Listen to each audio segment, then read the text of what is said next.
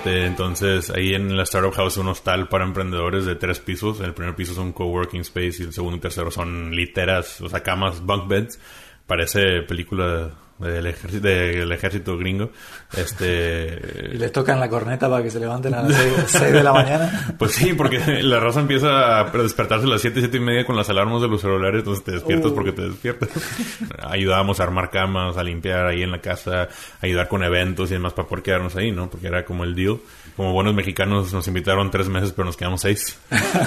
entonces, entonces ahí estuvimos, dijimos, no nos vamos a ir hasta que nos o nos corran o levantemos inversión y pasaron las dos.